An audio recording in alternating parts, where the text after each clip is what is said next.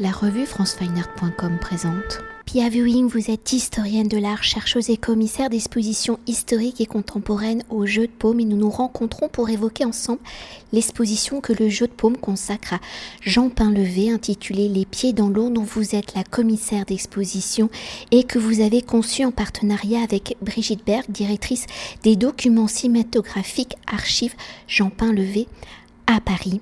Alors entre science et 7e art, Jean Pinlevé 1902-1989, figure singulière à la fois biologiste et artiste cinéaste, son œuvre peuplée de crabes, de crevettes, de pieuvres, d'hippocampes, d'étoiles de mer, d'oursins, entre autres, est composé de plus de 200 films, dont une vingtaine de films documentaires pour tu public, où en consacrant ses recherches à la faune sous-marine, Jean Pinlevé est considéré comme l'un des pères fondateurs du cinéma scientifique, où par la dimension plastique de ses films, il sera reconnu par l'avant-garde et tout particulièrement par les surréalistes. Alors après des études à la faculté de médecine où il étudie la biologie, il réalise son premier film L'œuf d'Épinoche en 1927 et crée en 1930 la société de production Les Documents Cinématographiques non donnés après-guerre où tout au long de sa carrière, avec Geneviève Hamon, son assistante et compagne d'une vie, Jean Pinlevé, et je reprends les mots du dossier de presse, va s'attacher à mettre en lumière un ensemble de qualités présentées comme des aspects complémentaires et interpénétrés d'une même réalité, le visible l'imaginaire, l'inconnu et l'intangible, le reconnaissable et le microscopique, le détail photographique fixe et l'image animée d'organismes macroscopiques. Alors dans un premier temps, pour mieux appréhender l'œuvre de Jean Pinlevé d'une formation scientifique, comment va-t-il intégrer la dimension visuelle à son travail? Comment le mouvement avec le cinéma va-t-il devenir l'un des outils de ses recherches dans le processus de ses recherches et dans la frontière subtile entre science et art, quels sont les points de construction de l'image que Jean Pinlevé va-t-il mettre en place? Comme vous l'avez dit, euh, Pinlevé commence, il fait son premier film, L'œuf de l'épinoche, quand il est étudiant en anatomie comparée à la Sorbonne. Euh, à l'époque, euh, on utilise, on commence à utiliser euh, le cinéma pour étudier le développement et la locomotion des animaux. Pinlevé n'est pas du tout un pionnier en fait du cinéma euh, scientifique. Il est euh, quelqu'un qui va euh, enrichir le domaine du cinéma scientifique par l'envie qu'il a de partager sa connaissance avec un large public. Et c'est en réalisant euh, 20 films qu'il appelle des films publics, donc des films pour le cinéma, pour les salles de cinéma, euh, que euh, Pinlevé euh, va euh, être reconnu comme un cinéaste de vulgarisation scientifique. C'est là dans ce domaine-là que Pinlevé va lier les images et son approche purement scientifique avec euh, le montage, avec euh, son, son écriture, que ce soit euh, d'abord dans la période muette du cinéma muet, des cartons euh, intertitres et par la suite toute la période où en fait il garde les cartons titres mais il rajoute du son et puis après, euh, dans les films sonores, où il va utiliser euh, la musique, mais ses commentaires très précis, euh, très didactiques sur les animaux qui sont étudiés par le biais de la caméra et de l'image en mouvement. Il, il faut absolument ancrer Pinlevé euh, dans deux univers l'un le cinéma scientifique parce que c'est par le cinéma que Pinlevé va faire ses études notamment hein, par le cinéma que Pinlevé va faire ses études euh, d'anatomie comparée. Il travaillait avec euh, sous la direction ou sous l'enseignement euh, de deux personnes très importantes, docteur, professeur Vintrebert à la Sorbonne et docteur Para tous les deux qui euh, insistaient non pas euh, sur l'étude euh, de l'animal, d'une dissection d'un animal mort, mais sur la nécessité d'étudier l'animal vivant. Et à lieu de faire des milliers de prises de vue photographiques, il était plus intéressant de voir évoluer ces animaux sur la pellicule film. Donc euh, c'est comme ça que Painlevé est venu euh, au cinéma. Après, euh, je crois que l'importance de la pédagogie dans son éducation, de par son père qui lui racontait les mathématiques, qui était sans doute la meilleure personne pour aider Painlevé à avoir des inspirations scientifiques. Et puis, de l'autre côté, on a Jean Commandant, que Painlevé connaissait. Euh, Jean Commandant qui euh, a développé un cinéma scientifique, des techniques de micro-cinématographie cinématographie pour étudier des, des, très petits organismes vivants, des organismes animaux et végétaux. Et Commandant, en fait, les films de Jean Commandant ont un style, un style euh, euh, très euh, identifiable qui navigue entre une étude biologique et de l'information sur des cartons noirs qui entrecoupent le, montage. Et je pense que Painlevé, il s'en est beaucoup inspiré. Mais les vrais pionniers du cinéma scientifique, il faut chercher du côté des Anglais et des Américains. Et la diffusion au grand public de ces films scientifiques commence déjà en Angleterre et aux États-Unis euh, avant qu'ils ne commencent en France. Et la diffusion du cinéma scientifique en France commence avec Jean Commandant. C'est pourquoi il y a un film de Commandant dans l'exposition. Je pense que c'est parce que c'est très important pour le public d'identifier euh, cette euh, porosité, si vous voulez, entre euh, le cinéma scientifique et le visionnement de ces films par le grand public. Et pour continuer, sur la construction de l'image hein, du bord de mer, des plages bretonnes au passage en studio laboratoire avec euh, des aquariums dans ce rapport important à la lumière hein, pour la révélation de l'image et du mouvement dans la captation de l'animal marin. Comment Jean Pinlevé manipule-t-il et joue-t-il avec cette lumière hein? Est-ce cette lumière justement le travail de celle-ci qui place Jean Pinlevé à la frontière je parle de ces images, de la qualité des images, à la frontière du scientifique et de la démarche artistique. La question de la lumière chez Jean Palvé est une question fondamentale euh, parce que, si vous voulez, euh, euh, filme toute sa vie des aquariums. Il filme des animaux euh, dans l'eau. Et c'est une fausse idée de penser que Pinlevé filmait dans la mer. Donc euh, cette exposition euh, euh, essaye justement de montrer et d'explorer par des photographies de pain levé au travail notamment, hein, qui sont dans l'exposition, mais aussi dans les explications qu'on peut trouver auprès des documents montrés dans l'expo et la section 2 sur le cinéma scientifique qui s'appelle l'objectivité scientifique, où nous avons l'étude euh, et on voit clairement comment les biologistes étudient les animaux dans les milieux euh, euh, mais des milieux artificiels, aquatiques artificiels. Donc, quand on a, et d'ailleurs le titre de l'exposition s'appelle Les pieds dans l'eau, ce titre vient d'un texte que Painlevé a écrit qui s'appelle Les pieds dans l'eau et qui raconte euh, les difficultés qu'il euh, rencontre en euh, filmant les animaux dans les aquariums. Alors il y a justement la qualité de cette eau de mer, l'oxygénation de l'eau, l'éclairage qui, avec des spots, donc, va éclairer ces spécimens mais pour la majorité de ces spécimens, pas tous, mais pour la majorité, sont très gênés par la lumière. Par exemple, la pieuvre qui va chercher à se cacher de la lumière. Et donc, euh, cet équilibre est très difficile à trouver. De plus, ces spots, euh, il doit euh, étudier l'emplacement précis des spots par rapport à son caméra, sa caméra pour que l'éclairage ne chauffe pas trop l'eau.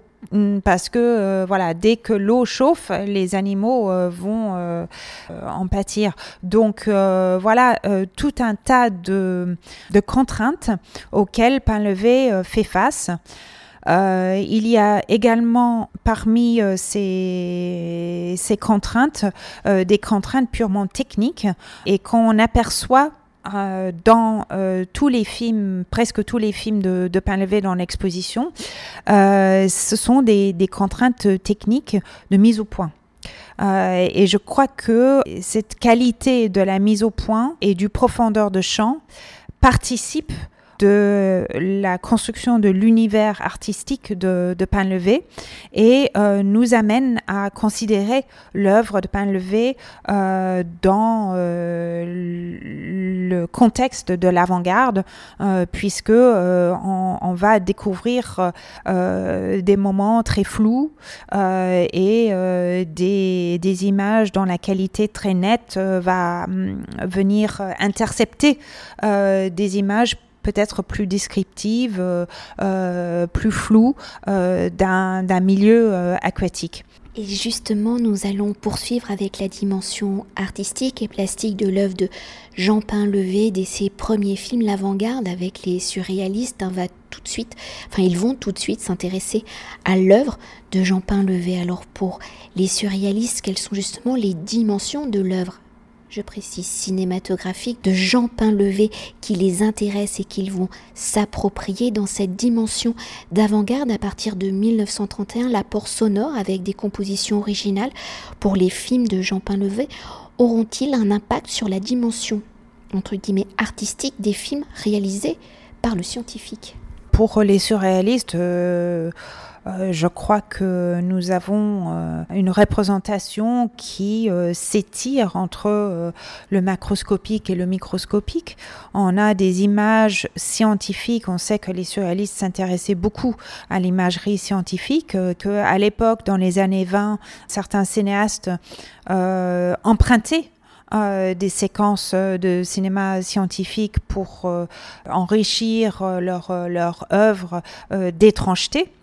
Euh, et il est clair que les trois films dans la section euh, consacrée au surréalisme, la troisième section de l'exposition, avec euh, la Daphne, nous avons la mise en évidence de, cette question du micro-cinéma.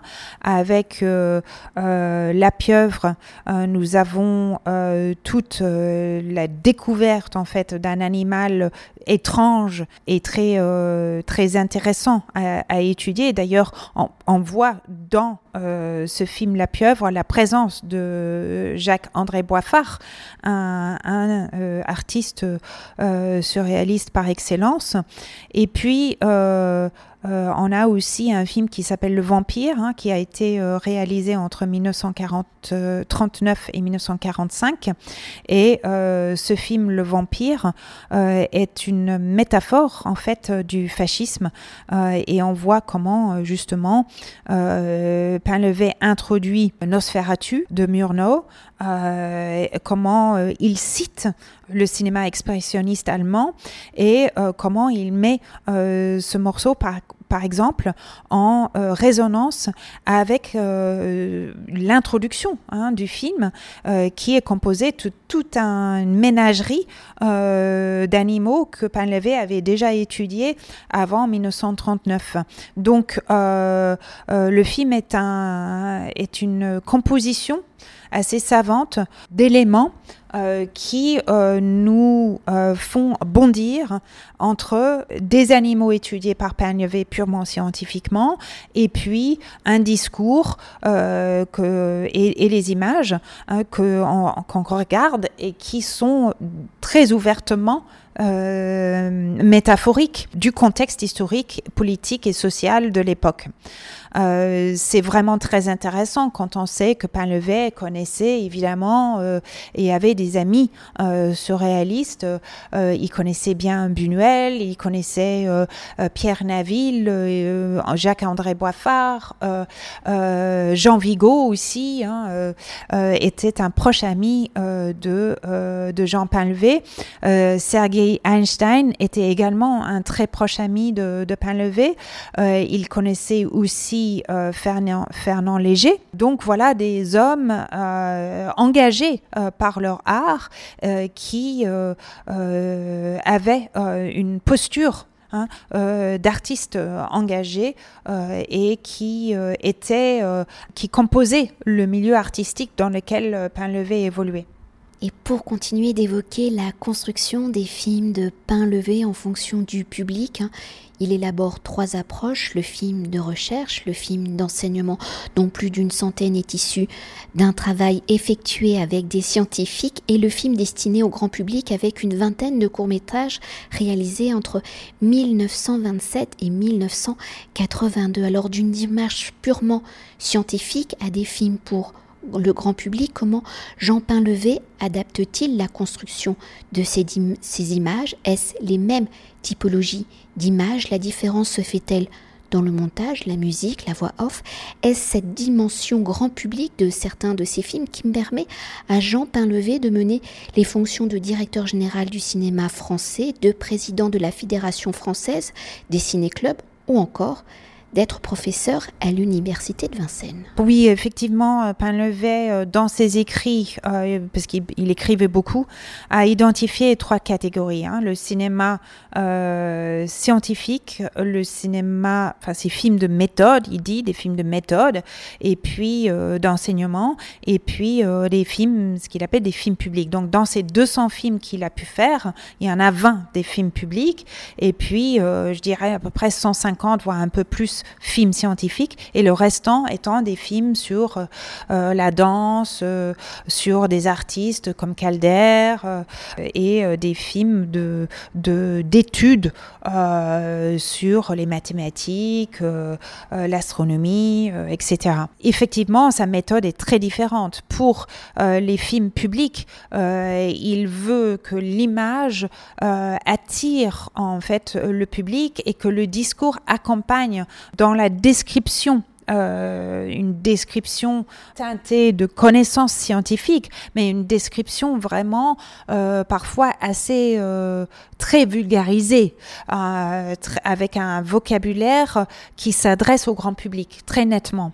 Par exemple, on a un film qui s'appelle Crabe et crevette, dans lequel on sent bien que le film il l'a conçu pour le grand public. Euh, il fait en 1963 et 64 deux films, deux autres films sur la crevette qui sont des films scientifiques, euh, avec euh, Catherine Tchernigochev, qui est une chercheuse au CNRS et à la station biologique, station de biologie marine, donc à Roscoff. et elle, elle étudie la mue de la crevette et euh, aussi un parasite qui s'appelle le beau-pire. Donc il fait un film qui s'appelle La crevette et son beau-pire sur ce parasite euh, et euh, la vie en commun entre la crevette et le beau-pire, le parasite. Comment justement les deux évoluent ensemble, les deux organismes. Et puis un, film euh, qui s'appelle La crevette. Euh, c'est un film d'enseignement pour l'université où euh, il accompagne le film par un montage très clair, très didactique, avec des très belles images, je trouve. Euh, et puis, euh, le discours est euh, totalement un discours scientifique avec un vocabulaire scientifique et on apprend beaucoup de choses. Quelques années plus tard, il va réaliser un autre film encore sur les crevettes qui s'appelle Histoire de crevettes. Donc, il va prendre exactement ces images qu'il a fait avec Catherine Tchernigochev sur la mue de la crevette et il va faire un autre film avec exactement ces images, mais il change totalement le discours en faisant un discours adapté au grand public. Ce film, on le montre les, tous les trois, Crabe et Crevette, la crevette. La crevette et son beau-pire, on le montre dans l'exposition. Mais Histoire de crevette, euh, j'ai décidé de ne pas le montrer dans l'exposition parce que je trouve que c'est un film qui est moins intéressant que les trois précédents euh, pour parler de l'évolution du travail de Painlevé en relation avec euh, ces partenariats, ces collaborations scientifiques. Et moi, ce qui m'intéresse, c'est de montrer au public comment Painlevé navigue entre le monde artistique de l'avant-garde et le monde purement scientifique quand il accompagne les scientifiques qui ont besoin de ces connaissances en cinématographie d'animaux, euh, de la zoologie et notamment aussi euh, de ces euh, plans rapprochés voire microscopiques de des animaux. C'est quelqu'un qui a qui est vraiment identifié en France et à l'étranger, hein, au niveau international, pour ses connaissances, son savoir-faire euh, technique euh, et cinématographique. Et pour conclure notre entretien et pour évoquer l'exposition dans son ensemble, dans son articulation, à travers son récit, comment l'exposition traite-t-elle justement la frontière du scientifique et de la démarche artistique. Alors l'exposition euh, traite de ce, sujet parce que que ce soit sur euh, dans les tirages qui sont montrés, dans les documents qui sont montrés en vitrine ou dans les articles euh, de presse écrits par Painlevé ou écrits par d'autres présents dans l'exposition, ou encore évidemment dans le choix des films montrés dans l'exposition, on a une osmose permanente entre art et science et on peut le lire à travers toute l'exposition. D'ailleurs, je peux préciser, hein, donc euh, forcément il y a de nombreux films hein, de levé qui sont projetés. Pour ça, vous avez donc euh, construit euh, des petits espaces semi-fermés avec des ouvertures où moi, en photographiant l'espace, j'ai eu l'impression de me retrouver peut-être comme euh, euh, un poulpe prédateur euh, guettant sa proie, prêt à me jeter justement sur le visiteur qui passe pour avoir une petite silhouette et le photographier en mouvement dans l'exposition. oui, la scénographie a, vraiment... on était très intéressés par la porosité dans le travail de pain levé. Et cette porosité de l'image, cette porosité euh, entre marée haute et marée basse, cette porosité entre art et science, cette porosité entre fiction et euh, documentaire est vraiment, euh, était vraiment une source d'inspiration pour la scénographie et pour la présence dans l'espace de l'image en mouvement. Merci. Merci à vous, merci beaucoup. Cet entretien a été réalisé par franceweiner.com.